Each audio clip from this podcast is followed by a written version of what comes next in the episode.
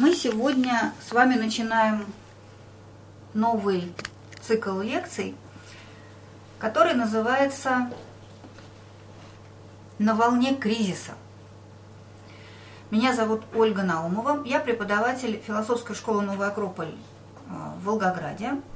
Но благодаря ситуации мы с вами имеем возможность общаться без границ, без ограничений почти. Во всяком случае, можем э, встретиться здесь в разговоре о Николае Степановиче Гумилеве из разных городов и даже, как я вижу, из разных стран. А, наш с вами, наша с вами тема на волне кризиса – как вы понимаете, на злобу дня, потому что э, кризис – одно из самых популярных сегодня слов, а это одно из тех слов, которые у нас табу, которых мы боимся. Кризис – это перемены, а это значит неизвестность, а это значит плохо.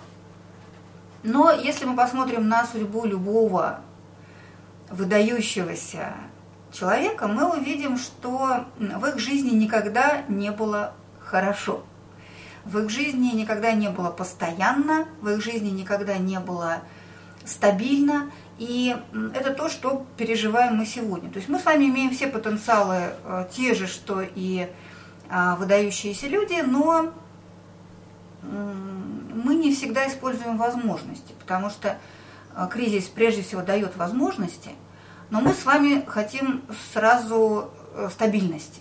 Так не бывает.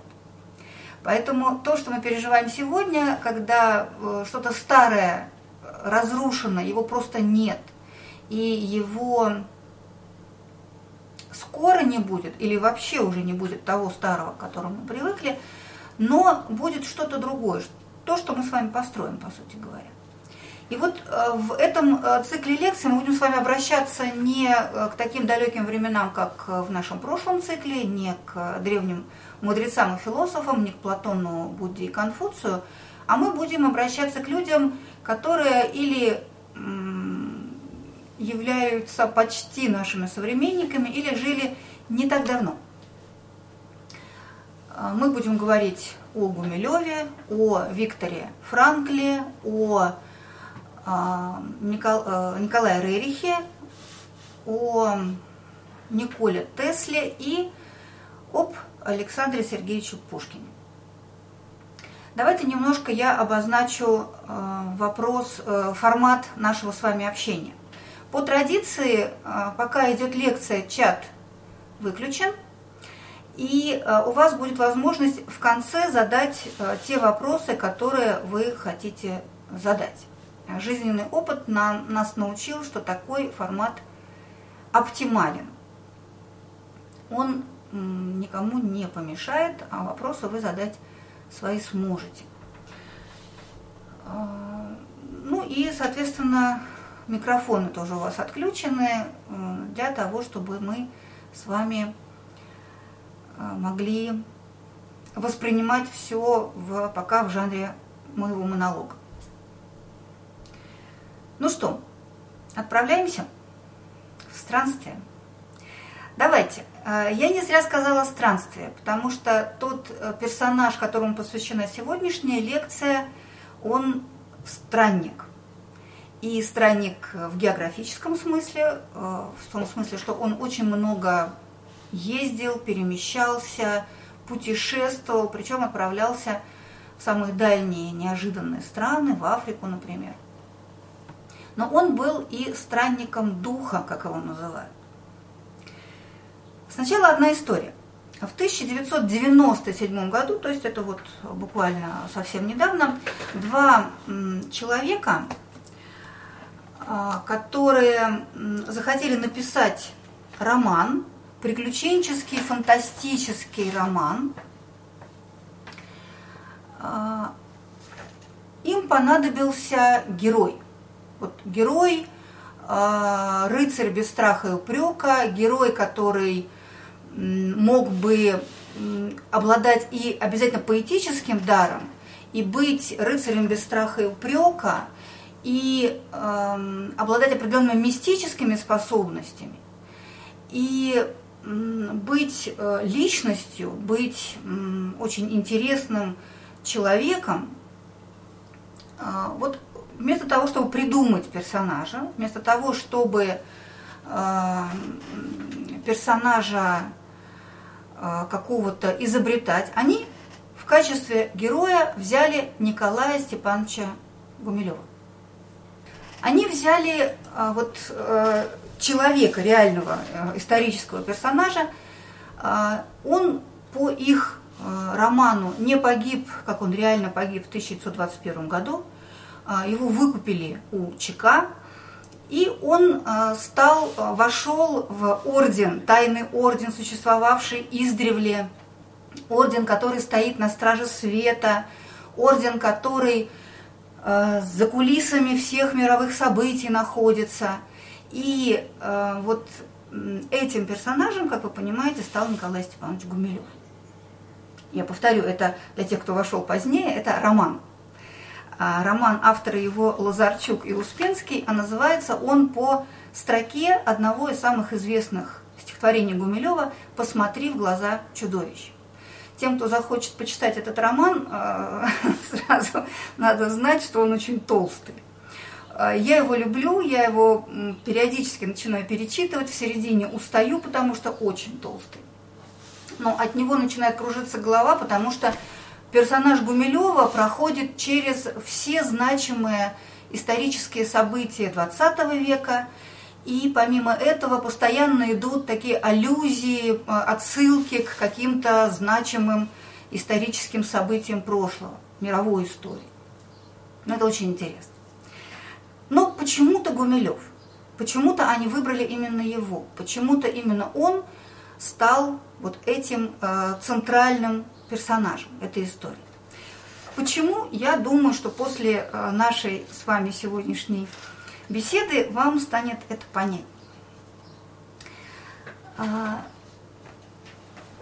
почему мы взяли Гумилева в качестве того, кто вот на волне кризиса смог реализовать все его возможности и э, для кого этот, это понятие кризис ну, было, можно сказать, родным. Во-первых, он жил в такую эпоху, которая сама по себе не то что являлась кризисной, это слом эпох.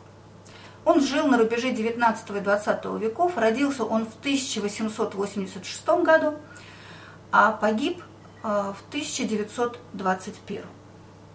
Нехитрый подсчет показывает, что прожил он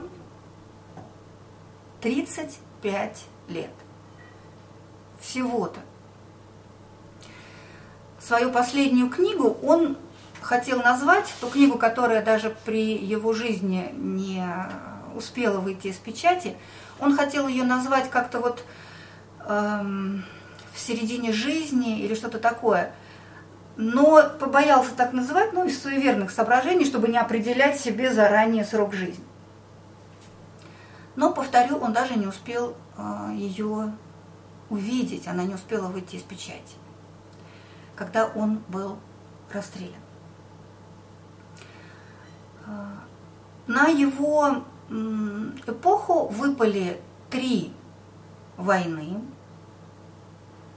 три революции и полный пересмотр парадигмы а, мира. В конце XIX века, как вы знаете, было совершено столько научных открытий, столько технологических прорывов, что картина мира действительно совершенно изменилась. То представление о мире, которое существовало а, ранее, потерпело крах. Тот, кто а, станет а, учителем, поэтическим наставником Гумилева, Валерий Яковлевич Брюсов, писал так. Недавно еще мир казался огромным зданием из прочного мрамора, которое человечеству предстояло исследовать и измерить. Нашлись, однако, те, кто посмел проверить действительную прочность строения. И открылось, что это не более как бутафорский дворец. Окружающие колонны оказались полотняными кулисами, а небо – задней грубо размалеванной декорацией, за которой мрак. Четыре столетия, начиная от Декарта, европейская цивилизация вела свои пути все вперед, в одном направлении, думая, что прокладывает их по твердой земле. Но внезапный удар заступа открыл бездну. Человечество увидело, что идет по тонкой коре льда, едва удерживавшей его над бездонной глубью.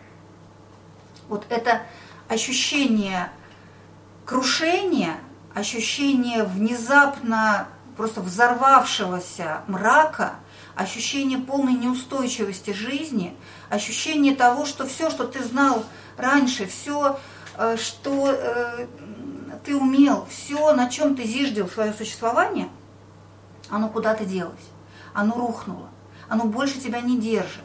У тебя нет опор, у тебя нет ничего твердого и устоявшегося. Э, другой известный символист э, Дмитрий Мережковский тоже напишет в одном своем таком манифесте символизма о том, что открывшись, от, э, открывшийся, открывшийся мрак, э, просто от него веет ледяным дыханием смерти и так далее. Вот такое представление было у людей того времени. И каждый искал точки опоры свои, каждый искал на, на чем ему, за что ему держаться. Кто-то уходил в историю, кто-то искал в исторических событиях прошлого какие-то закономерности, искал свою философию, искал э, для того, чтобы объяснить э, свой настоящий, нынешний исторический момент. Кто-то уходил э, в вымышленные фантастические миры, экзотические, яркие, пестрые, красивые, поэтические. Кто-то забывался в алкогольном или наркотическом дурмане потому что не мог выносить вот это давление этой неизвестности, этого кризиса. Кто-то начинал путешествовать.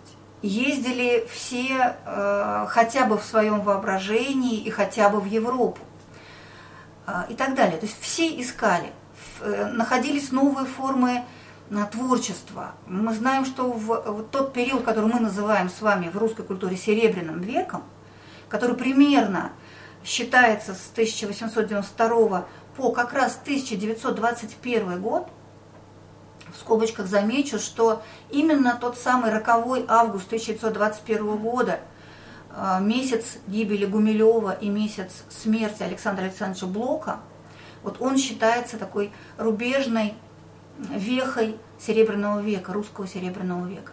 Вот а, все формы, все течения, все стили, все направления искусства этого периода были пронизаны поиском, были пронизаны вот этими направлениями, поисками направления мысли, а, куда, а, где искать опоры, где искать спасение, где искать смысл того, что происходит. Поэтому эпоха была, конечно, невероятная. И Гумилев был плоть от плоти своей эпохи, но он, как мы увидим с вами дальше, немножко э, умел э, жить и внутри нее. Он никак не мог э, ее пропустить, да? он был человек от мира сего. Но в то же время он умел жить в некоем своем внутреннем пространстве, в некой своей внутренней реальности. И эта реальность была прекрасно, драматично, трагично иногда. Но она была очень сильной, она была очень яркой, и она выплескивалась не только в его поэзии, но, что очень важно, и в его жизни. Для Серебряного века вообще была характерна тенденция э, переносить в свою жизнь то, что переживается в творчестве. Если мы посмотрим в золотой век э, русской поэзии, на пушкинское время, мы увидим, что человек, понимая, э, что поэт – это нечто особое, и что поэзия отличается от повседневной жизни, возносил немножечко поэта на пьедестал э, и очень различал жизнь и поэзию, творчество. Вот Серебряный век эти границы смел полностью. И э, люди, ну, условно говоря, поэты, хотя они были представителями разного, разных видов художественного творчества, они стремились апоэтизировать свою жизнь. Они стремились внести в свою жизнь а, то, что переживали в своем творчестве. И от этого возникала, конечно, невероятная совершенно кутерьма. Это я таким милым словом это называю, но на самом деле это было довольно драматично, иногда трагикомично, а иногда и трагично. И много жизней было сломано, и много жизней было потрачено. А, но, слава богу, это не относится к нашему сегодняшнему герою. А, для того, чтобы нам протоптать а, дорожку для нашего сегодняшнего рассказа, мы возьмем в качестве канвы его же собственное стихотворение. Оно было написано за год примерно до его э, смерти, ну, то есть э, он уже мог охватить свою жизнь. И он написал своего рода автобиографию. Называется это стихотворение «Память». Только не забывайте, пожалуйста, что герой поэзии, герой стихов, герой лирики, его так и называют в литературоведении, лирический герой, не равен, не тождественен автору этих стихов. А, это все-таки персонаж. Конечно, он несет на себе черты своего творца, но все-таки э, не будем наивно принимать героя стихов за самого автора. Но тем не менее. Итак, стихотворение «Память». Начинается оно так. Только змеи сбрасывают кожу, чтоб душа старела и росла. Мы, увы, со змеями не схожи. Мы меняем души, не тела. Память. Ты рукою великанши жизнь ведешь, как под узцы коня. Ты расскажешь мне о тех, что раньше в этом теле жили до меня. Автор говорит нам о том, что на протяжении жизни мы меняемся. Внутри одной и той же оболочки, мы с вами проживаем не просто разные этапы, те этапы, которые проживает герой этого стихотворения, но и Гумилев, давайте а, все-таки это констатируем, он, а, их можно сравнить буквально с разными жизнями, с разными персонажами. Настолько сильны были изменения, настолько серьезны были эти а, переломы. И вот он начинает перечислять тех, кто раньше в этом теле жил до него. Самый первый, некрасив и тонок, полюбивший только сумрак рощ, лист опавший, колдовской ребенок, словом останавливавший дождь. Дерево да рыжая собака, вот кого он взял себе в друзья. Память, память, ты не сыщешь знака, не уверишь мир, что то был я. Колдовской ребенок, словом останавливавший дождь. А, он действительно был очень странным мальчиком. Он был очень слаб здоровьем. Он был худенький, он был болезненный, а, он был замкнутым, он много читал, он любил быть один, он задумывался. Нет, он играл с ребятами, у него было много друзей, он даже, можно сказать, верховодил в разных компаниях. Но было у него такое состояние, знаете, как будто он находится наедине с чем-то. С чем непонятно, а, но вот то, что, о чем он говорит, словом останавливавший дождь. А, это реальная ситуация. Мама его вспоминает о том, что он однажды вышел на крыльцо, пошептал что-то, и дождь остановился. Так это было или нет, мы не знаем, но э, когда в семнадцатом году Гумилев, будучи в Англии, познакомился с английским поэтом, писателем Гилбертом Честертоном и рассказал ему э, эту историю, тот так впечатлился, что даже в одном своем произведении вывел вот такого персонажа. Ну, тот, правда, немножко такой высокомерный немножко, немножко много бравший на себя, но тем не менее. А, вы знаете, вот все, кто Гумилева знали, они бы не удивились, что это действительно было так. Он был очень непростой человек. Какими он там обладал способностями, мистическими, оккультными, мы с вами не знаем и не узнаем никогда. Но то, что он... У него были свои взаимоотношения с реальностью, с миром, с тонким миром, это совершенно точно. А, и а, он начал писать стихи еще в шестилетнем возрасте. А, Анна Андреевна Ахматова, которая оставила о нем достаточно обширные, объемные воспоминания, она с его слов даже записала одно четверостишее, не буду его приводить, оно такое смешное, детское, которое он написал сознательно, как стихотворение, написал в шестилетнем возрасте. Где-то э, уже будучи э, подростком, он на средства родителей издаст свой первый сборник, но об этом уже второй этап его биографии. И второй. Возвращаемся к стихотворению «Память». Любил он ветер с юга, в каждом шуме слышал звоны лир, Говорил, что жизнь — его подруга, коврик под ногами, мир — он совсем не нравится мне. Это он хотел стать богом и царем. Он повесил вывеску поэта над дверьми в мой молчаливый дом.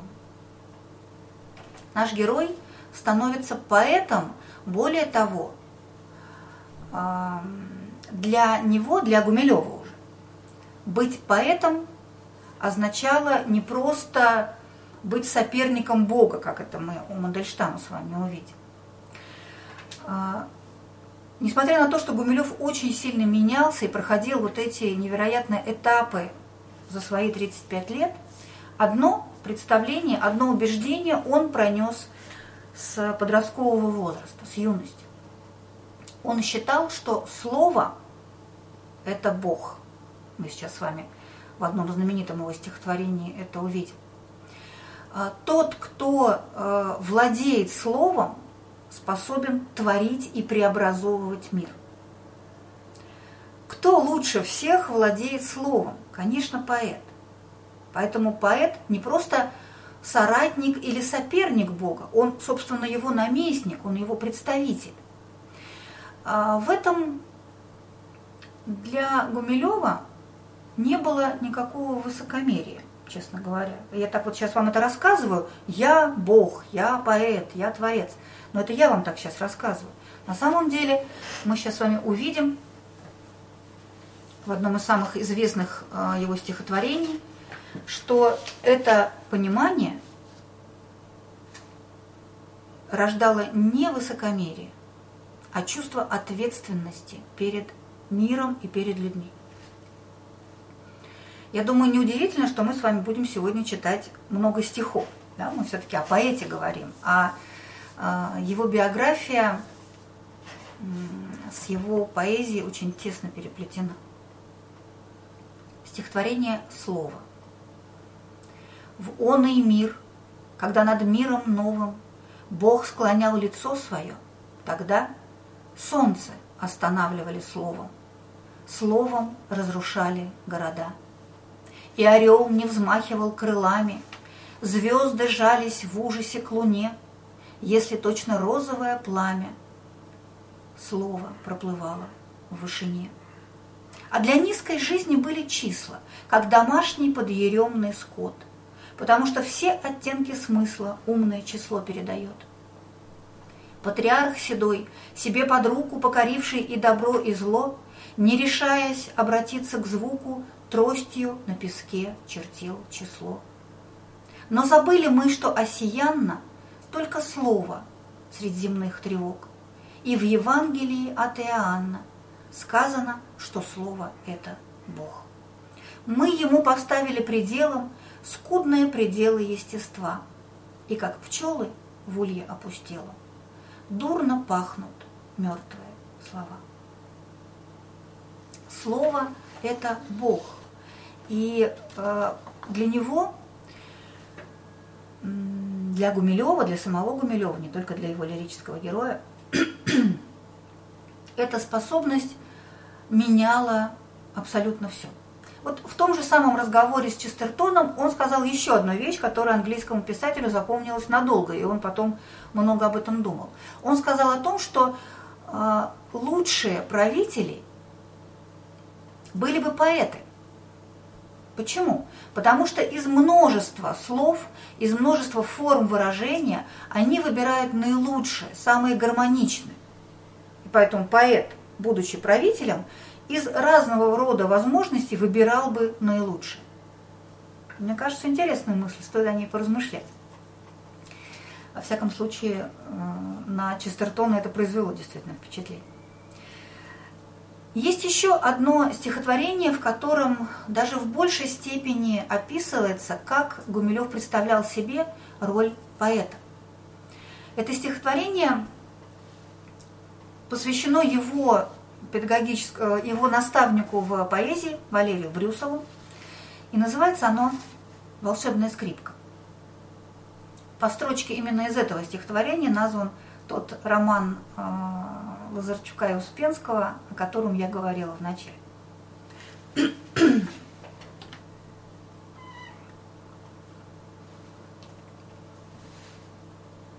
Милый мальчик, ты так весел, так светла твоя улыбка.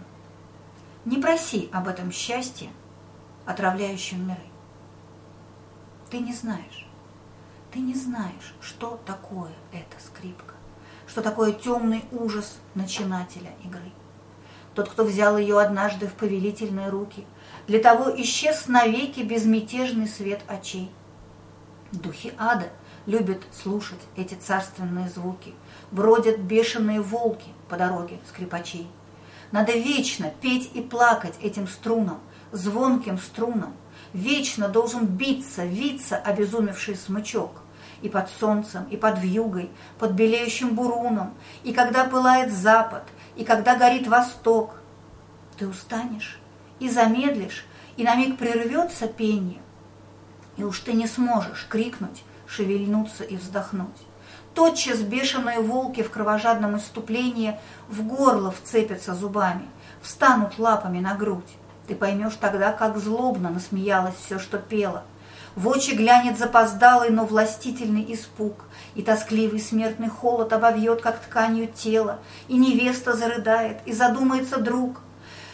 Мальчик, дальше, здесь не встретишь ни веселья, ни сокровищ. Но я вижу, ты смеешься. Эти взоры — два луча. На, владей волшебной скрипкой. Посмотри в глаза чудовищ и погибни славной смертью, страшной смертью скрипача. Многие говорили о правительском даре Гумилева, и это не первое стихотворение, в котором прозвучит вот этот мотив страшной гибели скрипача. Но я думаю, вряд ли он э, тогда имел в виду это стихотворение, по-моему, 12 -го года, Вряд ли он тогда имел в виду свою трагическую гибель через 9 лет. Он говорил о поэтическом творчестве, он говорил о том, что стихи – это не то, что на тебя падает, не то, что на тебя не сходит, не, на то, что, э, не то, что на тебя изливается. Прилетела муза, нашептала, ты только это записал, и вот прекрасно, ты собираешь аплодисменты, собираешь поклонников, поклонниц, что немаловажно. Нет, Поэзия – это другое. Поэзия – это то, что заставляет тебя отдавать все, что у тебя есть, и не получать за это ничего хорошего. Но ты не можешь не писать, потому что а, ты чувствуешь свою ответственность. То, что приходит к тебе, это дар, который ты должен передать дальше. И вот это для э, Гумилева было таким нравственным законом. Если ты этим владеешь, то ты должен а, соответствовать этому дару. Это мы с вами увидим и а, у Пушкина. Почему он говорит, он совсем не нравится мне? А, потому что ну, он был тогда совсем юным человеком. Он тогда, может быть, слишком много думал о себе, а не так много о той ответственности, о которой мы говорим. Но, во всяком случае, для него это состояние поэта – это то, что он выбрал однажды, раз и навсегда. А, здесь мы с вами встречаемся с одним очень таким удивительным моментом. Дело в том, что все говорят о том, ну не все, те, кто понимают, говорят о том, что в самом начале Гумилев был поэт, ну так себе. Ну правда, ну с таким достаточно средним дарованием, достаточно средненьким талантом. А, я вам сейчас прочитаю один отзыв, как раз примерно того времени, о котором говорит Гумилев в стихотворении «Память». Вот это вот начало его а, поэтического пути. А, я сказала о том, что его первый сборник был опубликован на средства родителей, и, если честно, он потом его, ну не то чтобы стыдился, но он никогда в своей поэтической антологии его не включал. И м, свою перечень своих э, трудов он начинал со следующего сборника. А, но, тем не менее, э, этот сборник прочитал Брюсов, например, а Брюсов тогда это был мэтр. И он даже написал отзыв на этот сборник, где ничего хорошего, если честно, не прозвучало – но там была, была пара строчек, где говорилось о том, что, ну, возможно, что если автор будет развивать свое дарование, ну, то из него что-то выйдет. Ну, так вот это если коротко пересказать. А, и для Гумилева это прозвучало просто как величайшее поощрение. А, он обратился к Брюсову в письменном в письме, тот ответил, завязалась их переписка, и Гумилев начал работать. И вот здесь проявилось то, что проявлялось потом в самых разных сферах его жизни. Гумилев никогда не плыл по течению. Гумилев всегда работал на преодоление. Я вам сейчас это продемонстрирую очень хорошо. Вот как раз вот на этом раннем его э, периоде, на этом раннем этапе его поэтического э, поприща, он попал в компанию метров, богов просто буквально. Это вот э, в том числе это были, была Зинаида Гиппиус, поэтесса, и э, Дмитрий Мережковский, и их коллеги. Зинаида Гиппиус была дама, как бы так помягче выразиться, язвительная. Злая она вообще-то была. Поэтесса очень-очень неплохая, но человек ядовитый просто. И вот она пишет э, Брюсову в 1906 году, это вот, собственно, начало э, Гумилевского пути поэтического, ему 20 лет. Пишет она так. «О, Валерий Яковлевич, какая ведьма сопрела вас с ним! Да видели ли вы его? Мы прямо пали». Боря, э, Борис Бугаев, Андрей Белый, имел силу издеваться над ним, а я была поражена параличом – 20 лет, вид бледно-гнойный, сентенции старые, как шляпка вдовицы, едущая на кладбище. Нюхает эфир, спохватился и говорит, что он один может изменить мир. До меня были попытки Будда, Христос, но неудачные.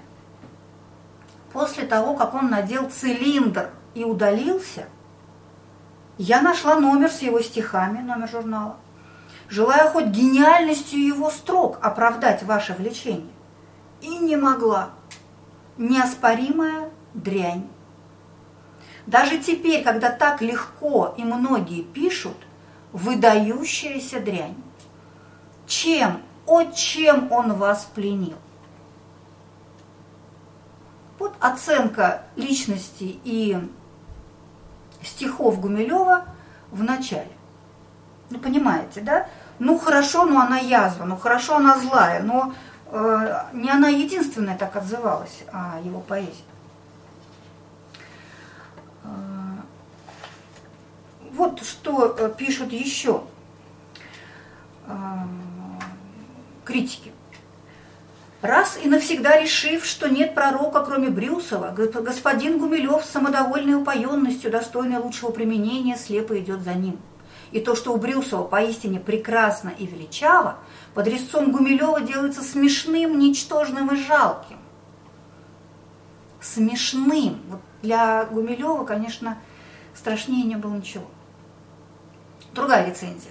Там, где Брюсов поражает своей классической строгостью, величавой формой, Гумилев напыщен и вылощен.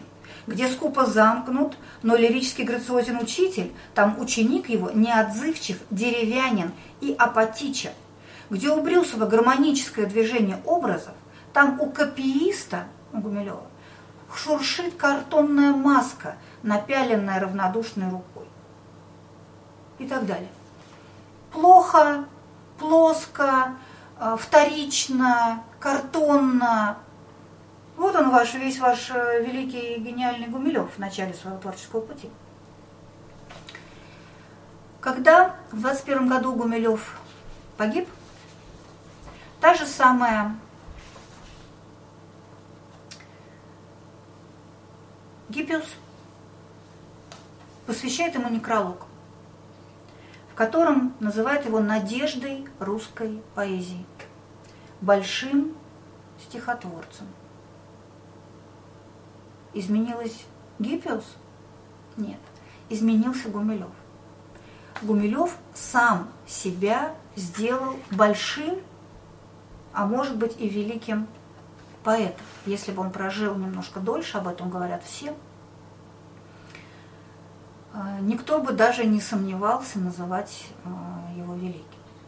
Но не сложилось.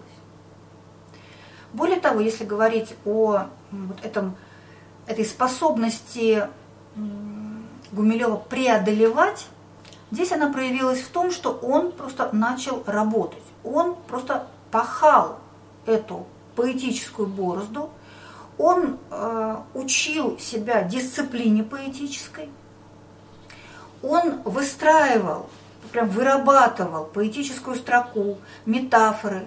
Он не просто втискивал э, свои мысли, цветистые образы в эту э, строчку, в ее размер. Нет, он это шлифовал до э, последнего штриха. Более того, в 2012 году он создаст, слушайте, цех поэтов. Это что за сочетание? Что за ремесленничество в мире поэзии? Как это вообще сочетается? Все на него кричали. Как такое возможно? Они собрались, э, мэтром у них был Гумилев неоспоримый, Городецкий еще Сергей. И э, они, подчиняясь определенной дисциплине, собирались, э, он давал задания, задания выполнялись, они делали ученические работы, работы эти разбирались, критиковались. И вот такая шла работа, он учил людей быть поэтами. Дикость какая-то, правда? А давайте-ка посмотрим, кто же вышел из этого цеха поэт. Анна Ахматова, Осип Мандельштам, Сергей Городецкий, Нарбут, Венкевич, э, э, Георгий Иванов. Ничего себе, да? Э, это был этап акмеизма. Акмеизм – это одно из течений, направлений Серебряного века – которое родилось как бы в пику, в э, противовес а, господствовавшему тогда символизму. Символизму, который а, рождался как нечто такое платоновское, платоновское начало в творчестве, который говорил о том, что э, словами Владимира Соловьева, философа, все видимое нами только отблеск, только тени от незримого очами. Но символисты со временем так далеко ушли от источника и так увлеклись вот этими отблесками, тенями, э, так вот стали сами творить вот этот э, неуловимый, этот переливающийся, этот мутный, смутный мир, что э, сами отрезали себя от этого первоисточника. И появление акмеизма, главой которого был Гумилев, было попыткой по сути говоря, э, вернуть и яркий, зримый, веселый, живой мир и его первоисточник, Бога. И ему это удалось. Но это все будет потом. А пока мы возвращаемся к биографическому стихотворению «Память», пока этот путь только начинается. Идем дальше. Следующий этап. «Я люблю избранника свободы, мореплавателя и стрелка. Ах, ему так звонко пели воды и завидовали облака. Высока была его палатка, мулы были резвы и сильны, как вино впивал он воздух сладкий белому неведомой страны. Какая сила, какая экзотика, какая романтика, какая яркость. А, да многие в те времена так писали, да, я же говорю, что э, не находя вокруг себя точек опоры, все начинали оглядываться вокруг, э, назад, вперед, э, по сторонам, в какие-то романтические дали. И Гумилев тоже – а знаете, чем он отличался от всех остальных? В том числе от своего учителя Брюсова? Тем, что все мечтали, а он взял и поехал. А, вот это вот далеко-далеко на озере Чат, изысканный бродит жираф, и такое, знаете, все крученое, такое все романтичное, такое все экзотичное. А он побывал на этом э, озере Чат. Он был в этой в Африке – в этой Африке, он был на Ниле, он был на Ближнем Востоке, он был в Турции. Ну, естественно, что всю Европу он проехал, это само собой. Любой культурный человек того времени просто обязан был такое путешествие совершить. Все теоретизировали и мечтали, а он был человеком дела, он был человеком практики, он был человеком а, реальных шагов. И он эм, в нем это, конечно, романтическая жилка, вот это, как бы сказать, а, муза дальних странствий в нем жила с детства. А папа а, его, ему очень много читал в детстве таких всяких историй и Фенемора Купера, и э, Жюль Верна, и Бусинара, и потом он сам начал, перечитал всю библиотеку домашнюю, потом перечитал всю библиотеку у всех знакомых, потом даже родители договорились, чтобы ему из букинистического магазина давали книги почитать, потому что он все это поглощал, и это в нем жило, и это его звало, вот это вот стремление в неизведанные дали, это, это Гумилев. Романтика дальних странствий – это Гумилев. И, а, но у него это было не просто жажда приключений, это была жажда преодоления, это была жажда, такое вот духовное стремление к, не просто к свободе и независимости от какой-то там бренной реальности, нет. Это было стремление преодолевать границы, преграды, ограничения. Одно из а, ранних его стихотворений, хорошо известное, оно такое еще очень наивное и ученическое, но в нем вот эта жилка уже бьется. Я конквистадор в панцире железном, я весело преследую звезду, я прохожу по пропастям и безднам и отдыхаю в радостном саду. Как смутно в небе диком и беззвездном растет туман, но я молчу и жду, и верю, я любовь свою найду, я конквистадор в панцире железном. И если нет полдневных слов звездам, тогда я сам мечту свою создам и песни битв любовно зачарую. Я пропастям и бурям вечный брат, но я вплету в воинственный наряд звезду долин, лилею голубую. Да, какое-то все такое вот невероятно устремленное, невероятно романтичное, но удивительно, но изменится форма, и он станет зрелым, как человек и как поэт, но вот эти мотивы этой лилеи голубой, этой звезды, которая его ведет, этого преодоления, они не изменятся, но они воплотятся и в поэзии, и в жизни. Еще одно стихотворение, гораздо более позднее, ой, надо же, гораздо более позднее, это для Гумилева другая эпоха. А если смотреть по датам, между ними 4 года разница всего. На полярных морях и на южных, по изгибам зеленых зыбей, Меж базальтовых скал и жемчужных Шелестят паруса кораблей. Быстрокрылых ведут капитаны, Открыватели новых земель, Для кого не страшны ураганы, Кто изведал мальстремы и мель, Чья не пылью затерянных хартий, Солью моря пропитана грудь, Кто иглой на разорванной карте Отмечает свой дерзостный путь. И, взойдя на трепещущий мостик, Вспоминает покинутый порт, Отряхая ударами трости Клочья пены с высоких ботфорд. Или бунт на борту обнаружив, Из-за пояса рвет пистолет, Так что сыпется золото с кружев, С розоватых барабанских манжет.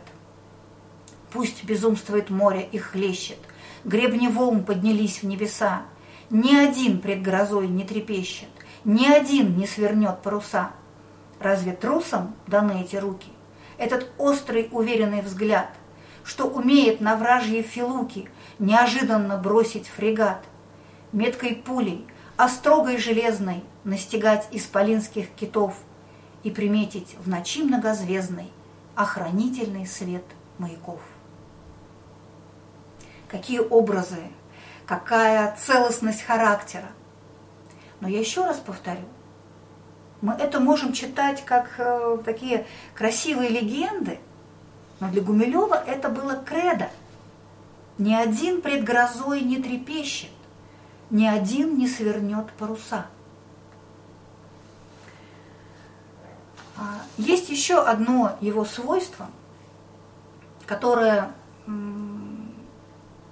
красной нитью проходит сквозь его судьбу – я начала уже о нем рассказывать, как он сам себя создал. Из мальчика, который пописывает стишки романтичные, в ну, главу одного из э, школ а, русской литературы, выдающегося поэта. Вот это стремление преодолевать, повторю, проходит через всю его жизнь.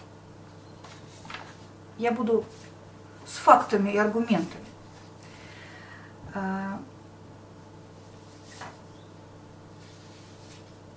Вот его разговор, воспоминания о нем, о его подростковом периоде. Это, собственно, одна из его знакомых того времени вспоминает. Николай Степанович ездить верхом не умел – но он обладал полным отсутствием страха. Гумилев садился на любую лошадь и проделывал самые головоломные упражнения. Высота барьера его никогда не останавливала, и он не раз падал вместе с лошадью. Ну, друзья мои, мало ли кто не умеет ездить на лошади. На самом деле для дворянина в его время это уже было совсем не обязательно. Но не таков был Гумилев, когда он понимал, что он чего-то не умеет – а, когда он понимал, что это у него не получается, он, несмотря на насмешки окружающих, а для многих это непреодолимая преграда, если над ним начинают смеяться, особенно для такого самолюбивого человека, как Гумилев, это его не останавливало, он залезал обратно в седло и пытался преодолевать любые преграды, которые появлялись на его пути. И пока у него не получалось, он, побитый и изломанный, не прекращал этих попыток. То есть он вообще не умел ездить на лошади. Вопиющим образом не умел. И что мы видим на другом конце этого пути? А, когда началась Первая мировая война, ну, его не взяли в армию, у него был астигматизм, он даже, ему даже служить не дали, он пошел добровольцем, и он получил два Георгиевских креста. Георгиевские кресты, как вы знаете, давались не за выслугу лет, не за службу в штабе, не за какие-то красивые глаза, а только за личное мужество, за подвиги. И вот второй из этих крестов, он, а, первый вернее, нет, простите, первый из этих крестов он получил Собственно, он служил в кавалерии, он выбрал кавалерию как, кавалерию как место службы. Он получил как раз за подвиг, который он совершил вот в кавалерийском набеге.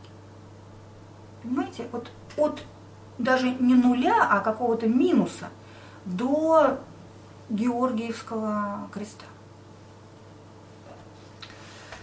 И такого рода преодолений в его судьбе было множество. Собственно, вся его жизнь, она была этим а, преодолением.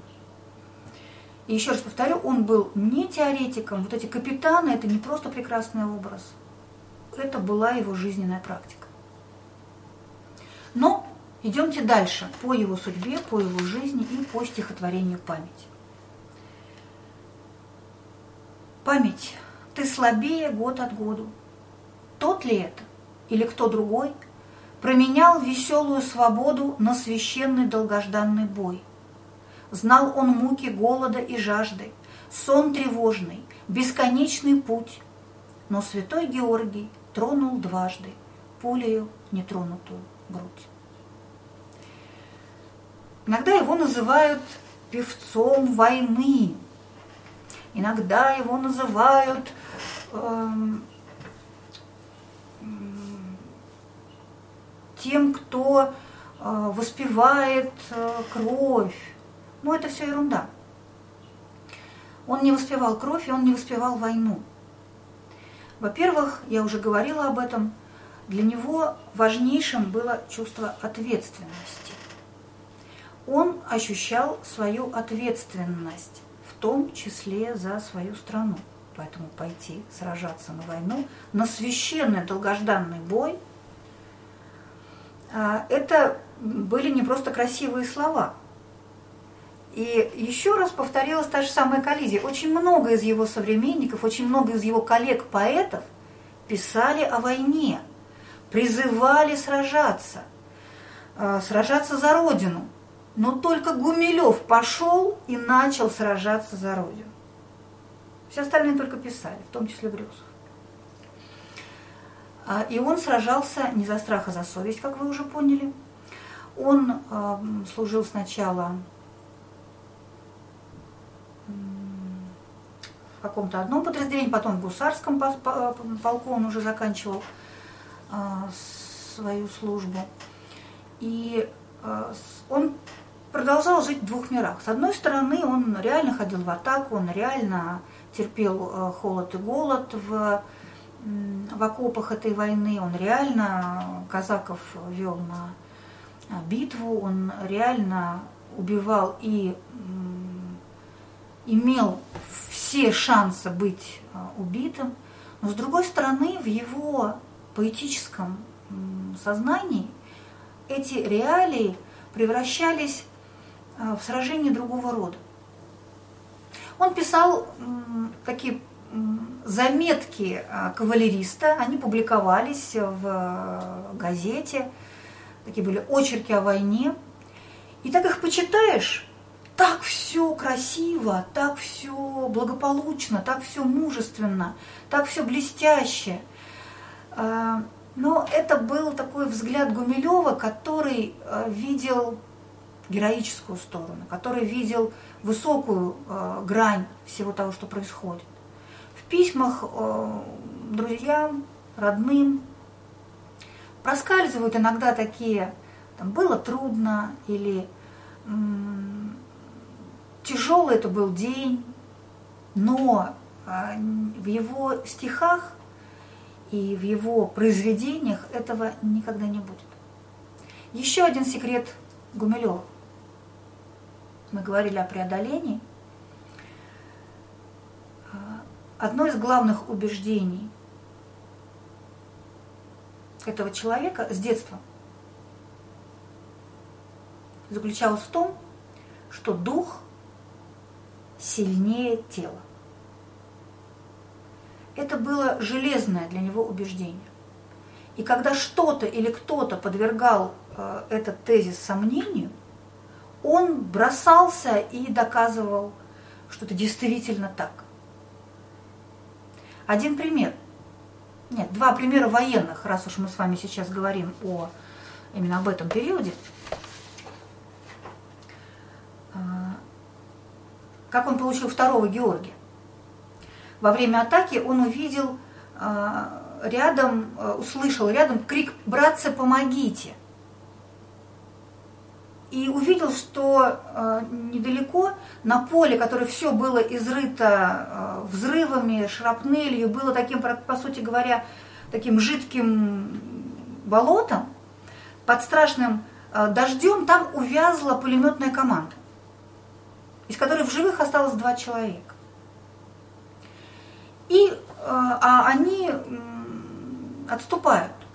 И э, в первый момент э, такое животное начало его побудило вместе со всеми вот, пройти мимо, пробежать мимо, ну, насколько можно было бежать в этом вязком месиве.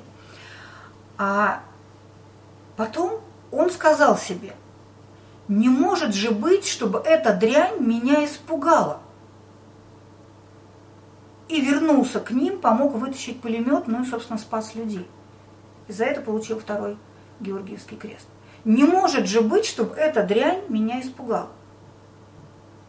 Еще один случай тоже на войне. Окоп, на бруствере они стоят с э, коллегами по полку. А, пулеметная очередь со стороны противника. Э, офицеры его коллеги прыгают тут же в окоп, а Гумилев вдруг понимает, что его вот охватывает чувство страха и стремление спрятаться от этого страха, он несколько секунд или минут, уж не знаю сколько, остается просто из принципа под этим огнем, просто чтобы не подчиниться этому инстинкту, который стремится сейчас его захватить, им завладеть. Есть дух, дух несгибаем. Э, это мое настоящее начало. А есть мое тело. Тело трусливое, тело ленивое, тело э, вялое, тело болезненное, тело неумелое, тело какое-то вот такое вот. А тело у него было, если честно, я же читала вам отзыв Гиппиус, он, тело ему, конечно, не, с детства было дано не героическое совсем. Но что во мне главное, какое начало во мне главное? Для Гумилева этот вопрос решен был с детства раз и навсегда. Главное – дух. А тело – это ленивая скотинка. А ну-ка давай иди. А ну-ка не бояться стоять. Не может же быть, чтобы эта дрянь меня испугала. И вот эта борьба духа и тела с победой, с постоянной, невероятной победой духа – это вся жизнь Гумилева. А, есть еще часть его жизни, которая началась уже после революции. Ну и, собственно, когда он понял, что уже никто не командует, когда он понял, что э, сражаться дальше на войне уже невозможно, его откомандировали в Лондон – Э, похоже, что он там занимался разведывательной деятельностью, но об этом говорится очень так смутно. И 17 начало 18 года он провел э, в Лондоне при представительстве российском. И он имел законную возможность там и остаться. Более того, а, его товарищ Борис Анреп, который а, вместе с ним тогда был в Лондоне, он его уговаривал. Гумилев хотел вернуться в Россию. После февральской революции а, не, это не сложилось. После Октябрьской революции он стремился вернуться в Россию. Мы говорили, зачем? Куда? Ну, как? Куда? Это ответственность. Я ответственен. Борис Анреп, который не вернулся и остался в Лондоне, прожил до 86-летнего возраста. А Гумилев весной 18 -го года вернулся. Вернулся в Петроград, а, вернулся к своим обязанностям поэта, если вы помните историю русскую, это было страшное время. В Петрограде был холод, это была дикая зима. Это был голод. Это была полная неустроенность. А, слава богу, Горький, который в те времена как-то очень а, дружил с советской властью, он всем всей творческой интеллигенции практически обеспечил кусок хлеба, потому что он, ну, современным говоря словами, организовал много проектов разных для них. Например, он создал издательство «Всемирная литература», где печатались переводы лучших произведений э, мировой литературы, э, и это давало кусок хлеба. Э, он давал возможность э, поэтам читать, скажем, лекции, проводить разные занятия. Для кого? Для кого в 18 году можно было читать лекции и проводить занятия? Для матросов, для солдат, для рабочих, ну, немножко для интеллигенции. Ахматова Гумилеву говорила, ну зачем? Кому? Но помните, Гумилев считал, что слово это Бог. Он считал, что это очень важное творческое начало. А, и для него это был не только способ заработать денег и прокормить семью. Он а, чувствовал свою ответственность и за семью тоже, естественно. А для него это была ну, часть его просветительской миссии. Вот его просветительский пафос, он всегда был очень велик. Вот эти капитаны, эти конквистадоры, это же не просто завоеватели. С э, его точки зрения это были те, кто нес свет христианства, те, кто нес свет цивилизации в дальние дикие земли. И поэтому вот эта просветительская миссия, это была действительно очень для него серьезное дело. А он э, заново создает в очередной раз цех поэтов, он создает э, поэтический кружок, где обучает желающих учиться поэтическому творчеству и так далее. Он возглавляет союз поэтов Петрограда, по-моему, это так называлось. Он такую достаточно активную а, ведет, а, бодрую, боевую жизнь. Но при этом он крестится демонстративно на каждую церковь. Когда его спрашивают о его убеждениях, он говорит, я убежденный монархист с лекцией со сцены. Он ходит в цилиндре, и в пальто. 18, 19, 20 годы. Он не скрывает своих убеждений. Он не стремится мимикрировать под окружающий пейзаж. Он не стремится, как бы сказать, э, замаскироваться, стать незаметным. Нет он оставался самим собой и совершенно этого не скрывал. А, я читала исследования о том, что, возможно, его разногласия с советской властью были вот с идейной, в высоком смысле слова, точки зрения, может быть, не такие большие, потому что его пафос жизнеустроительства, его героический пафос, а, в общем-то, не так уж э, расходился с пафосом преобразования жизни э, революционным. Но идейная основа, конечно, была совсем другая, поэтому его гибель была вопросом времени. Если бы он не погиб в 21-м, как говорят исследователи, он бы погиб в 29-м. А если не в 29-м, то в 37-м. Э, но он погиб в 21-м. Но пока это не произошло, что он пишет незадолго до смерти? Том же самом стихотворении «Память». Это уже 20-й год, за год до его гибели. Вот он теперь говорит, пишет о том, чем он живет, чем наполнена его душа, к чему он стремится, а он всегда стремится. Я угрюмый и упрямый зодчий храма, восстающего во мгле. Я возревновал о славе отчей, как на небесах и на земле. Сердце будет пламенем полимо, вплоть до дня, когда взойдут ясны стены нового Иерусалима на полях моей родной страны. И тогда повеет ветер странный, и прольется с неба страшный свет. Это Млечный Путь расцвел нежданно садом ослепительных планет. Предо мной предстанет, мне неведом, путник, скрыв лицо. Но все пойму, видя льва, стремящегося следом, и орла, летящего к нему. Крикну я, но разве кто поможет, чтобы моя душа не умерла? Только змеи сбрасывают кожи. Мы меняем души, не тела.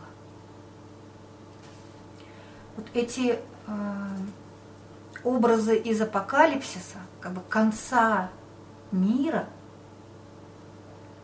начинаются вот этими словами. «Я угрюмый и упрямый зодчий храма, восстающего во мгле». Многие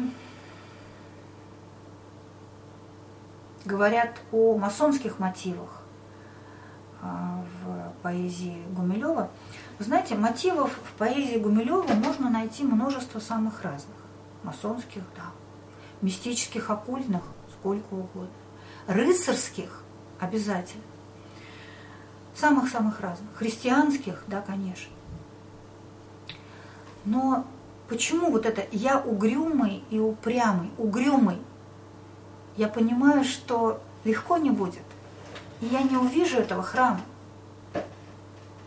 который я возвожу, который я строю. Угрюмый и упрямый. Я понимаю, что я не увижу этого результата, но я упрямо строю. Я создаю, я кладу эти кирпичи, фундамент чего-то, что будет потом. Я возревновал о славе Отчей, как на небесах и на земле – он хочет, чтобы возник небесный Иерусалим вот здесь, вот в этой стране, в этом месте. А, чтобы возникло идеальное царство света, идеальное царство добра. Для Гумилева это было очень важно. Это не просто, знаете, такие прекраснодушные мечтания, это не просто эм, некие такие красивые, опять романтические образы. Вы чувствуете, как меняется тональность, как он становится более зрелым, как он становится более э, менее жизнерадостным, таким э, залихватским и романтическим, но он становится, для него все это всерьез. Он говорит о том, что рушится мир, апокалипсис. Тот мир, который существовал, его уже не будет. Но я хочу, говорит он, чтобы когда-то был построен мир новый и лучший. И я делаю для этого все возможное. Сегодня, сейчас.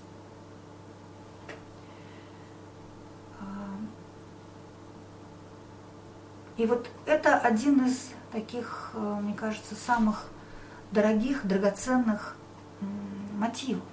Вот это его стремление строить, созидать, это его э, приоритет духа перед телом, это одна из тех вещей, которые ну, вот мне лично у Гумилева дороже всего.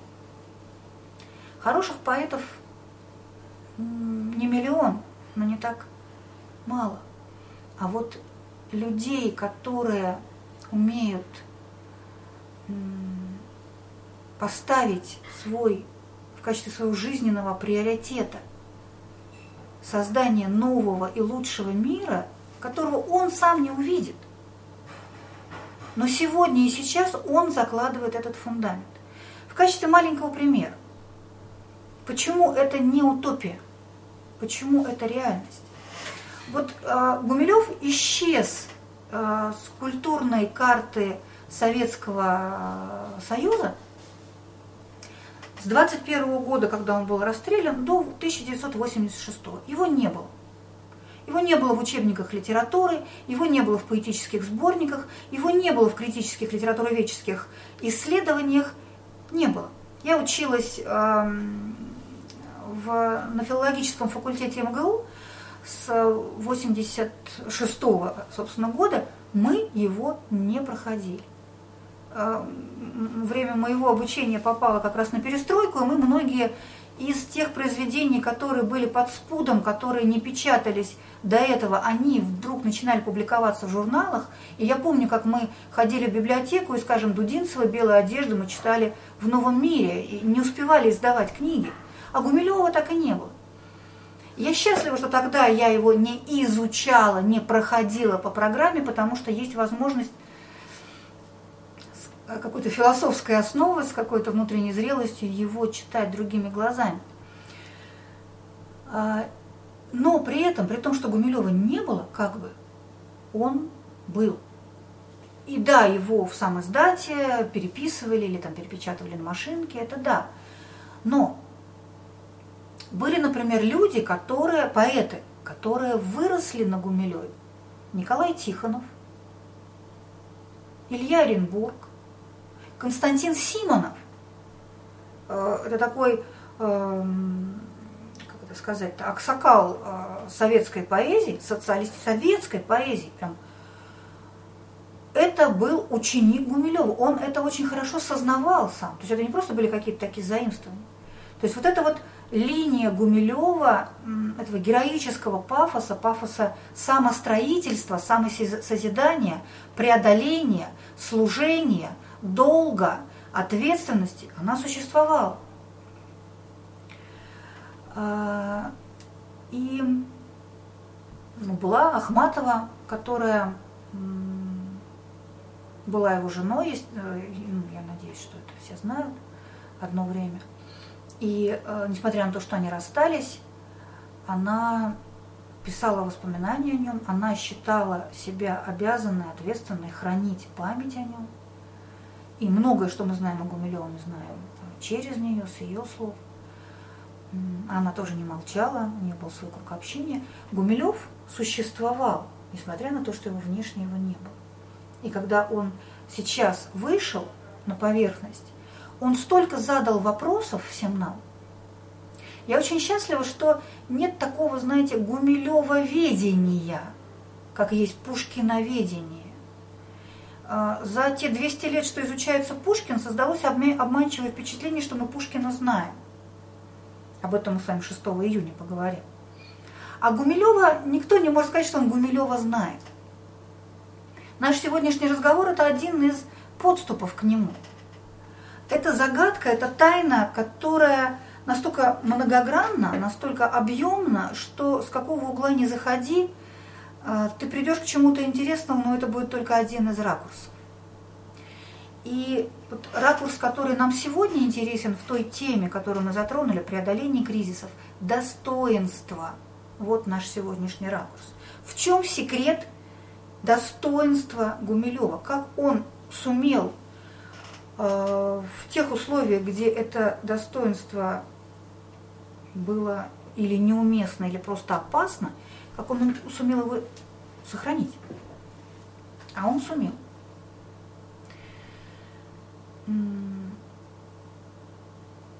Мне кажется, что секрет именно в том, о чем мы с вами сказали. Приоритет духа перед телом.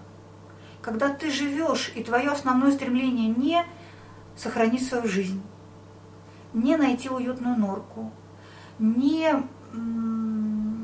обрести какое-то выигрышное положение, не заработать кусок хлеба, а твое стремление в том, чтобы самому себе прежде всего доказать, что твой дух сильнее, чем твоя плоть и даже твоя душа. Мы сейчас еще прочитаем несколько стихотворений, это будут разные грани – убеждений Гумилева. Вот в этом сила достоинства. А, это такой стоический подход. Тело мое вы можете убить, но дух мой, он вам не подвластен. И Гумилев мне очень дорог тем, что он не просто об этом говорил, а что он это доказал в своей жизни. В 21 году он был арестован в августе 21 года, 6 августа, по обвинению а, в участии так называемом Таганцевском заговоре. Э, говорили, что некая группа интеллигенции собиралась э, на дому вот у этого господина Таганцева экс-сенатора и замышлял там что-то против советской власти. 21 нет, 26, по-моему, августа Гумилев был расстрелян. Не прошло и месяц. За него заступались, его пытались вытащить, заступничество Горького, дошли до Ленина. Но были там всякие козни, его кое-кто не любил, и расстреляли его довольно быстро. Но есть очень ясное свидетельство о том, что он имел возможность попросить за себя, ну как-то там объясниться, извиниться, и, в общем-то, могло бы быть заступничество Ленина. Вы понимаете, что это был бы не Гумилев. За что извиняться? Он не сделал ничего недостойного. Он жил в соответствии со своими убеждениями. Он не мог. Есть разные версии о том, что это было на самом деле. А, есть одна версия, это то, что Гумилев э, не знал об этом э, заговоре, но заговор был. Другая версия, что э, не было никакого заговора, а это была просто, как это назвать, ну, некое такое как это назвать, э, ну, повод, э, сейчас, простите, пожалуйста. Э,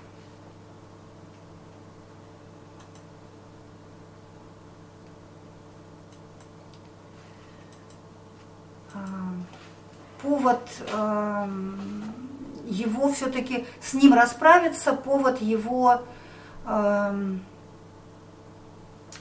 устранить из картины мира. Да, но он вел себя с точки зрения советской власти вызывающе совершенно. Вот. Э, и э, другая версия, что был заговор, Гумилев в нем участвовал, но это очень э, мало похоже на истину. Э, вот. И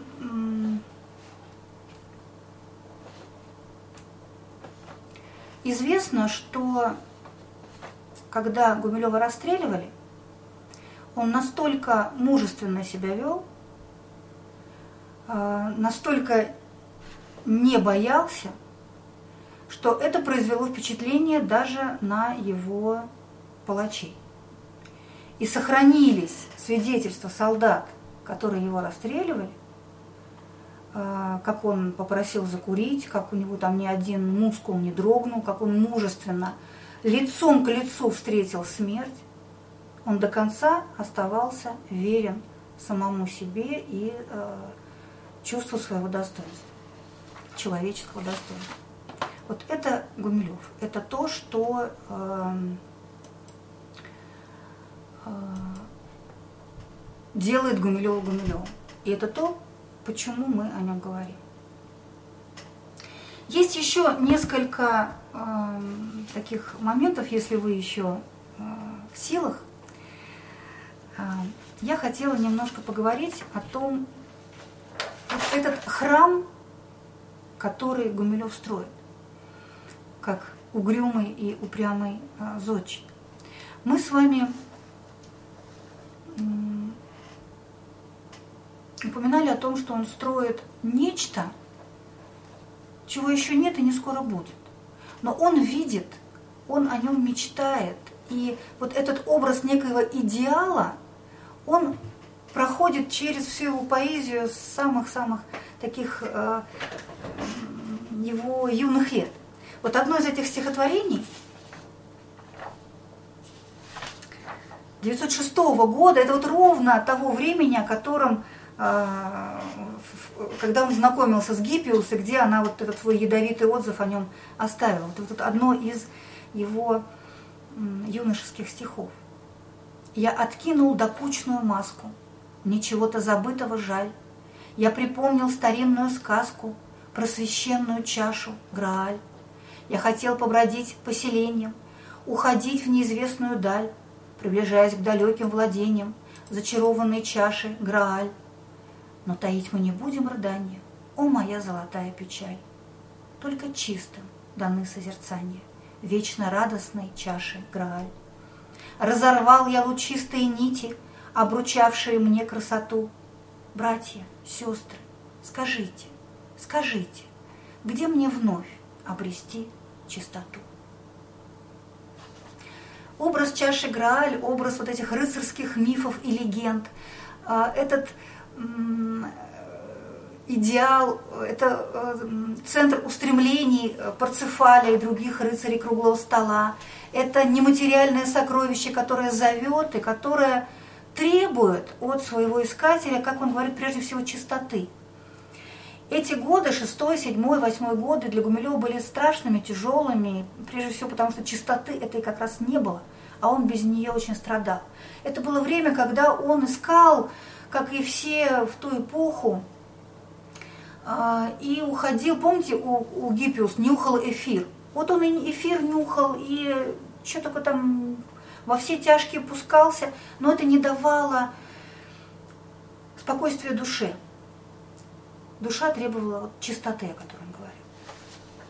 Еще одно стихотворение, а, посвященное острову, которое в свое время было гнездом мальтийских рыцарей, рыцарей-госпитальеров, а, рыцарей, монахов, которые а, служили, посвящали свою жизнь служению. На полях опаленных Родоса камни стен и в цвету тополя Видит зоркое сердце матроса в тихий вечер с кормы корабля. Там был рыцарский орден, соборы, цитадель, бастионы, мосты, и на людях простые уборы, но на них золотые кресты. На людях простые уборы, то есть их личное облачение их не волнует, но на них золотые кресты, символ их служения, самого драгоценного. Не стремится ни к славе, ни к счастью, все равны перед взором Отца, и не дать покорить самовластью посвященные небу сердца. Но в долинах старинных поместий, посреди кипарисов и роз, говорить о небесной невесте, охраняющей нежный родос. Наше бремя, тяжелое бремя. Труд зловещий дала нам судьба. Чтоб прославить на краткое время, нет, не нас, только наши гроба. Нам брести в смертоносных равнинах, Чтоб узнать, где родилась река, На тяжелых и гулких машинах Грозовые пронзать облака. В каждом взгляде тоска без просвета, В каждом вздохе томительный крик, Высыхать в глубине кабинета Перед пыльными грудами книг.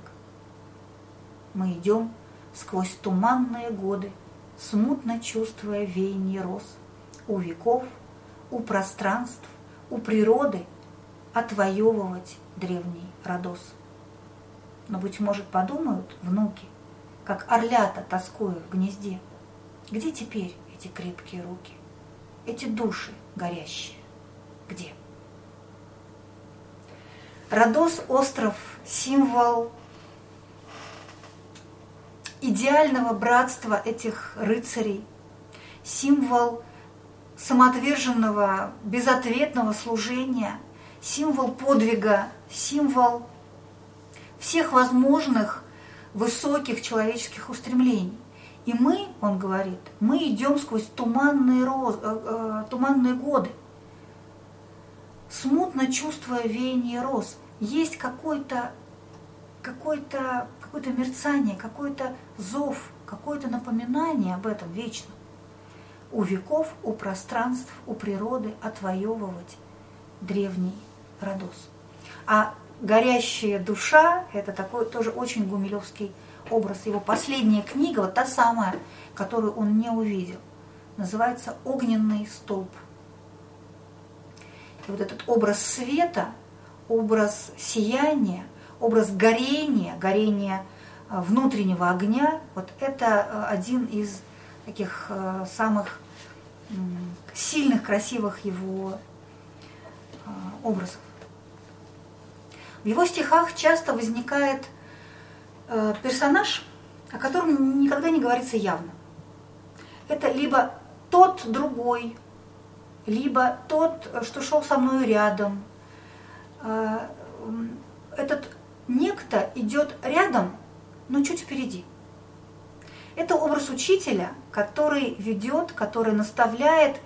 А, и есть одно стихотворение, которое очень тоже из последнего сборника уже. То есть это такие зрелые стихи, такое наследие гумилевское. Вот в нем говорится и о пути, о внутреннем пути, не о пути путешествий, не о пути поездок, а о внутреннем пути, который, а, которым идет тот, кто стремится за духом, а не за плотью.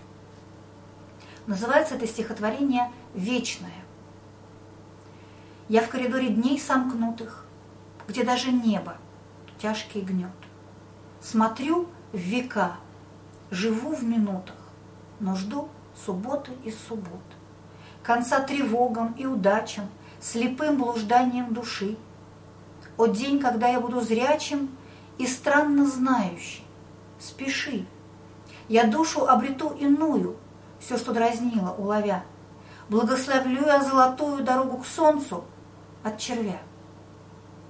И тот, кто шел со мною рядом, в громах и кроткой тишине, кто был жесток к моим усладам и ясно милостив к вине, учил молчать, учил бороться всей древней мудрости земли, положит посох, обернется и скажет просто «Мы пришли».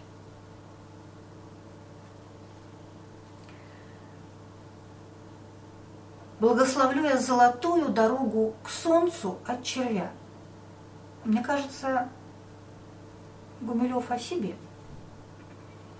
От этого худенького мальчика с вытянутым черепом, с косящими глазами, а, шепелявящим, болезненным, ничего собой не представлявшим, имевшим только волю, только ясное убеждение, что дух сильнее тела.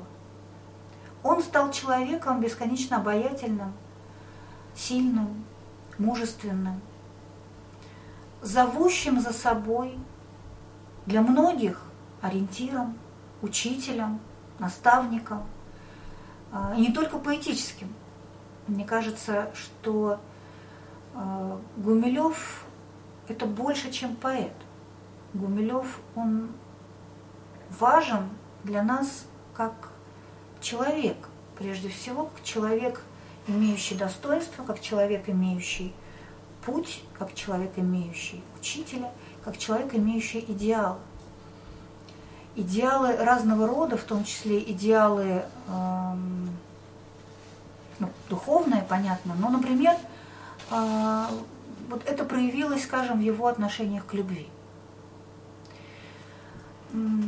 С одной стороны, с такой внешностью ему ничего не светило, понимаете, да?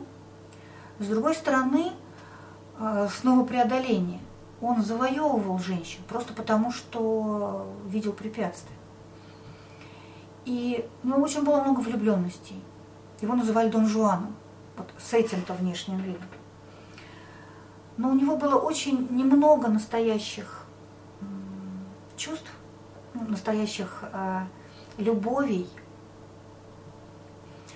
я долго пыталась понять, почему. Даже Анна Ахматова, которую он завоевывал много лет. Он сватал, он знал ее с юности, был влюблен, сватался к ней много раз, получал отказ, пытался покончить жизнь самоубийством, снова сватался, снова... И в конце концов он ее завоевал, она стала его женой, у них э, родился ребенок. Но не нашел успокоение, если вообще поэт может найти успокоение. А, есть два стихотворения, которые, на мой взгляд, хорошо объясняют, почему он не нашел вот этой идеальной любви. Потому что он мечтал об идеальной любви. Есть одно стихотворение, которое посвящено реальной даме, но, мне кажется, отражает именно этот идеал. Это одно из самых красивых стихотворений Гумилева о тебе, о тебе, о тебе. Ничего, ничего обо мне. В человеческой темной судьбе ты крылатый призыв к вышине. Благородное сердце твое, словно герб отошедших времен. Освещается им бытие всех земных, всех бескрылых племен. Если звезды ясны и горды отвернуться от нашей земли, у нее есть две лучших звезды. Это смелые очи твои. И когда золотой Серафим протрубит, что исполнился срок, мы поднимем тогда перед ним, как защиту, твой белый платок. Звук замрет в задрожавшей трубе, Серафим пропадет в вышине. А тебе, а тебе, а тебе ничего, ничего обо мне. Это идеальный образ. А вот еще одно стихотворение.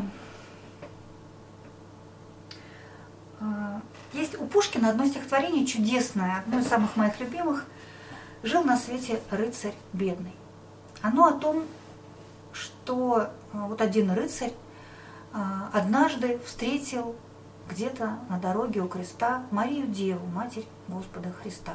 С той поры Сгорев душою, он на женщин не смотрел и до гроба ни с одной молвить слова не хотел. И вот так он до конца жизни ей служил.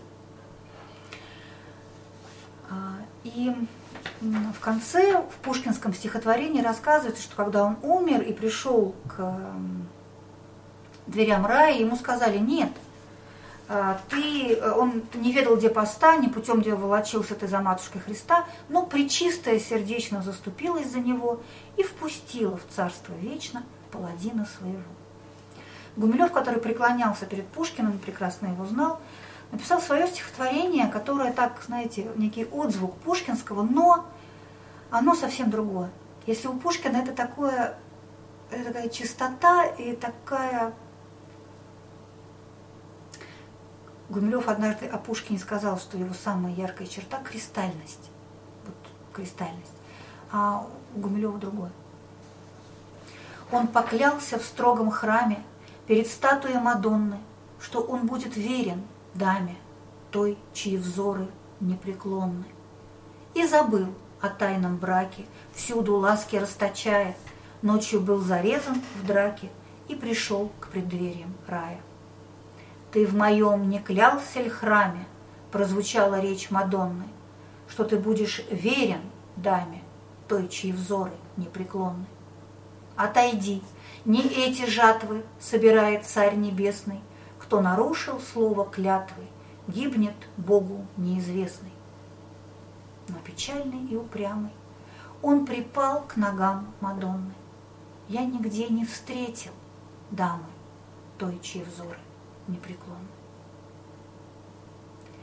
Не находил он на земле этого идеала, хотя искал, искал и искал его много раз. А, вот это, говоря словами платоников, Венера Урания, Венера, любовь небесная, жила в его сердце и а, звала и была для него такой духовной пищей. А,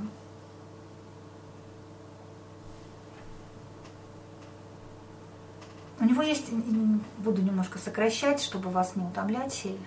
У него есть много очень э, таких странных и удивительных стихов, например, стихотворение «Душа и тело», где сначала обращаются к душе, и она отвечает, потом обращаются к телу, и тело отвечает, а потом задается вопрос, а кто же спрашивает?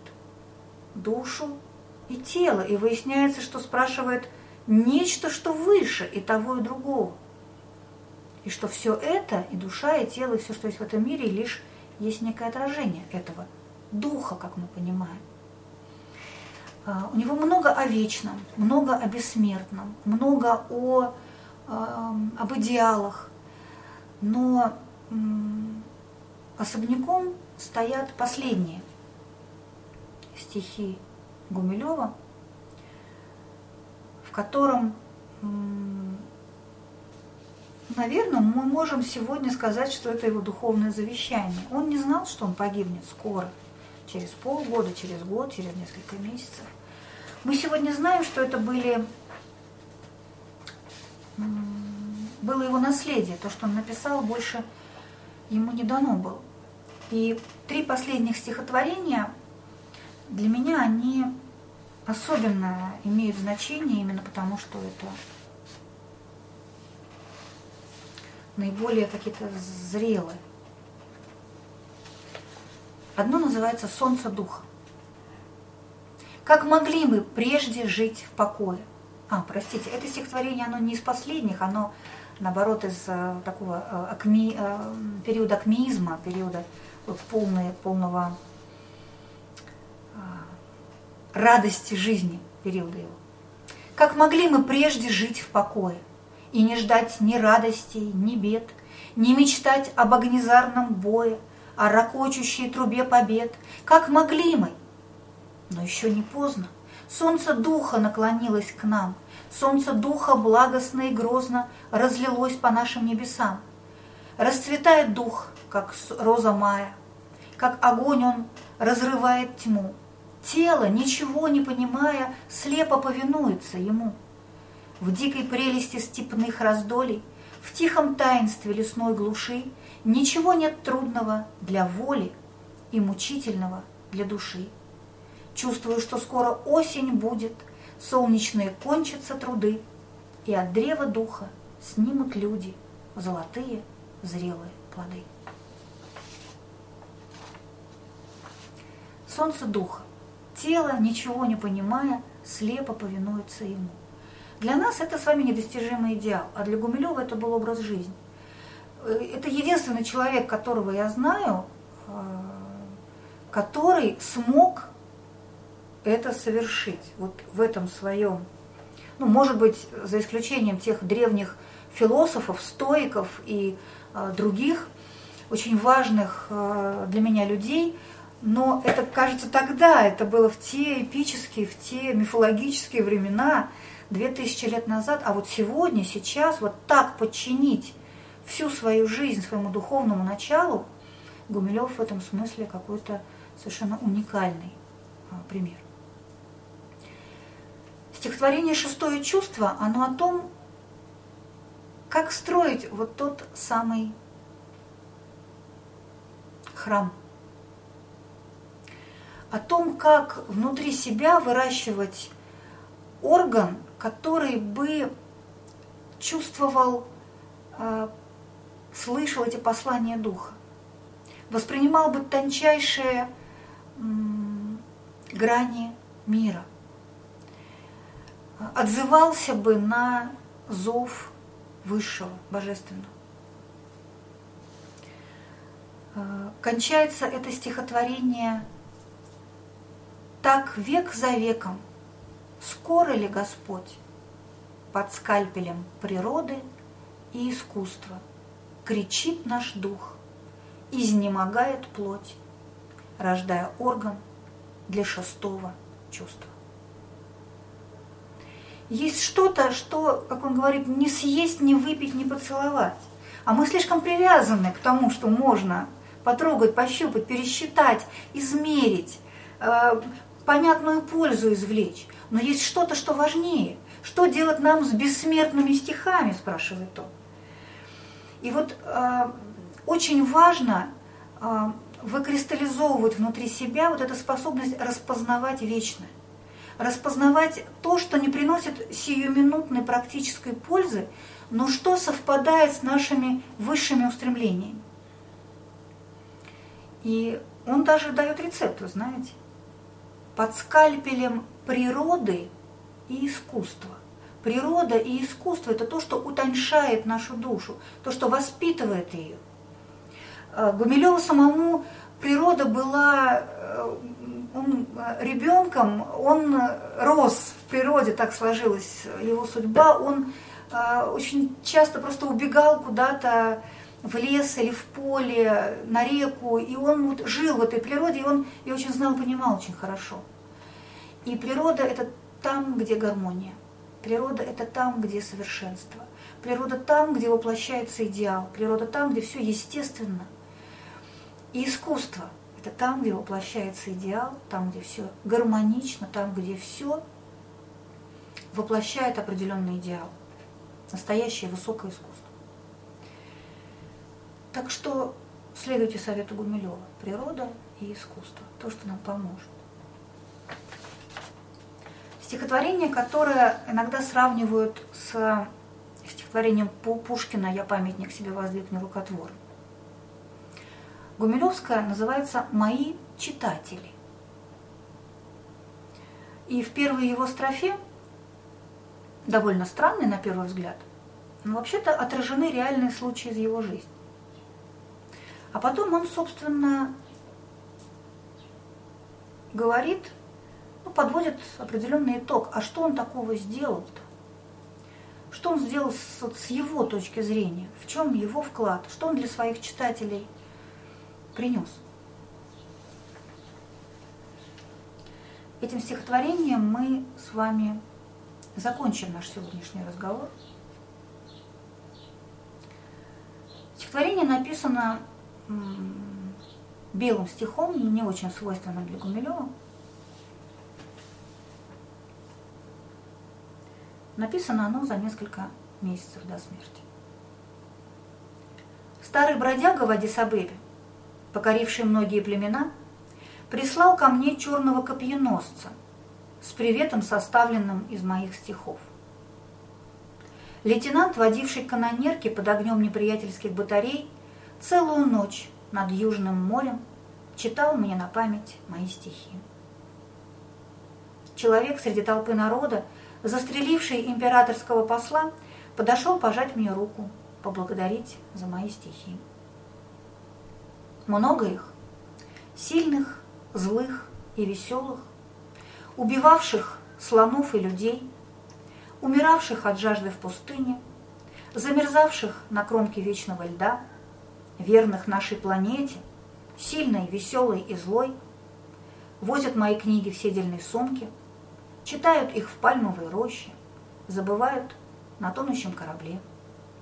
Я не оскорбляю их ни в растении, не унижаю душевной теплотой, не надоедаю многозначительными намеками на содержимое выеденного яйца. Но когда вокруг свищут пули, когда волны ломают борта. Я учу их, как не бояться. Не бояться и делать, что надо. И когда женщина с прекрасным лицом, единственно дорогим во Вселенной, скажет «я не люблю вас», я учу их, как улыбнуться и уйти, и не возвращаться больше. Когда придет их последний час, ровный красный туман – застелит взоры, я научу их сразу припомнить всю жестокую, милую жизнь, всю родную, странную землю. И представ перед ликом Бога, с простыми и мудрыми словами, ждать спокойно Его суда.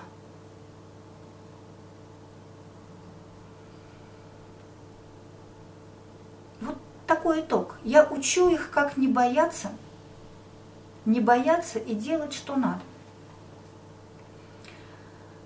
А, и мне кажется, Гумилев очень нужен а, сегодня. Причем он нужен, когда плохо, когда тяжело, когда нужно найти силы, когда нужно найти точку опоры.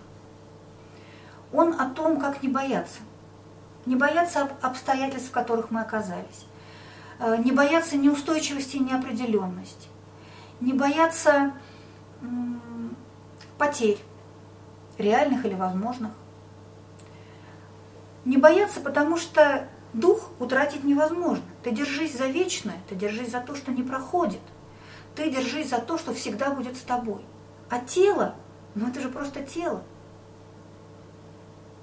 Пусть твой дух скажет, что надо, а тело должно повиноваться. Но он так жил во всяком случае. И так он учил своих читателей. Удивительно, вроде такие высокомерные слова, но мне они кажутся, наоборот, очень ясным взглядом человека на свой жизненный путь. Что остается после меня? Да, он был очень популярен, причем был очень популярен среди самых разных людей, людей э, рисковых, людей, не сидящих на месте, людей таких вот живущих полной жизнью, и с ним он говорил на одном языке. Но точно так же его читали и те люди, которые и хотели бы, но пока не решились. как мы с вами. И не бояться и делать, что надо, даже когда э, придет их последний час. Через несколько месяцев это произойдет с ним. И он имел право так писать, потому что он так жил. Он так закончил свой путь. Представ перед ликом Бога с простыми и мудрыми словами и ждал спокойно его суда. Я очень счастлива, что вы можете сегодня набрать в интернете Гумилев.ру. Есть такой замечательный сайт, где собраны все его и о нем произведения. Почитать, поразмышлять, поискать свое. Когда вам как-то радостно найти соответствующее стихотворение, когда вам грустно, может быть, страшно, или когда вы не уверены, найти и для этого момента своей жизни тоже. А, я очень рада, что вы можете составить свое впечатление, свое представление об этом поэте. А, я рада, что мы можем с вами об этом говорить. Я хочу вам пожелать найти для себя своего Гумилева, потому что это из тех поэтов, но самое главное, из тех людей, пример которых он очень вдохновляет он поднимает из руин, и он э, дает тебе понять, что то, что ты считаешь трудностями, то, что ты считаешь проблемами, это не, не конец света. Это то, что ты не просто можешь преодолеть, но ты можешь, пройдя через этот кризис, стать сильнее. Пройдя через этот кризис, сможешь обрести свое достоинство, сможешь, выпрямившись, преодолеть все жизненные невзгоды. И ты можешь жить не просто ради того, чтобы получать от этой жизни какие-то преференции, какие-то блага, а для того, чтобы строить какой-то храм, которого ты никогда не увидишь. Но если ты сегодня будешь жить во имя Духа, как жить жил Гумилев, то ты какой-то свой кирпичик, фундамент этого будущего здания, будущего мира, который будет другим и который будет лучше – будет ближе к идеалу, ты сможешь положить. Спасибо вам за внимание и терпение. Я хочу напомнить, что это только первая лекция из э, нашего нового цикла, посвященная личностям, которые э, сами преодолевали кризисы и жили в кризисной эпохе, и благодаря этому преодолению стали теми, кем они стали.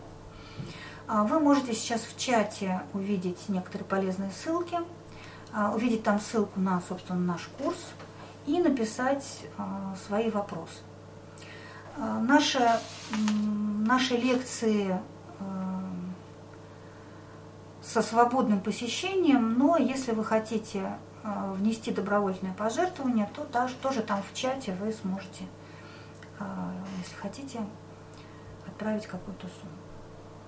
Вот, ну что же, я э, жду тогда ваших вопросов, если таковые имеются.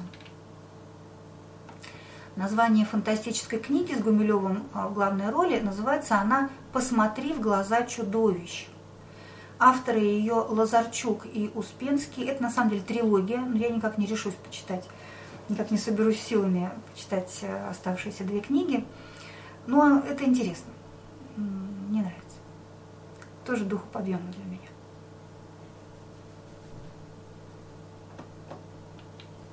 Спасибо за ваши добрые слова.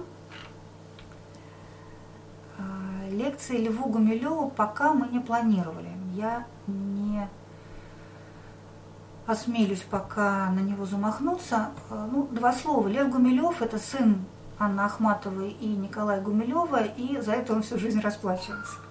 С одной стороны, он был э, таким большим ученым, человеком, который создал свою научную концепцию историческую, этногенеза, происхождения э, народов, жизни, существования народов. С другой стороны, тот факт, что он был сыном расстрелянного контрреволюционного поэта и вот этой вот прожившей долгую жизнь, но все-таки э, неполиткорректной поэтессы, э, привело к тому, что он значительную часть своей жизни, э, около 20 лет, провел в лагерях. И э, по какой-то причине он за это винил свою мать, но отца было уже трудно винить. Вот у них были сложные отношения. В общем, такая изломанная судьба, но человек очень большой, очень большого масштаба и э, очень интересный. Вот. Ну вот пока о нем. Вот я рада, если вы почитаете э, Гумилева. Вот. Я вам желаю всего наилучшего. Спасибо большое.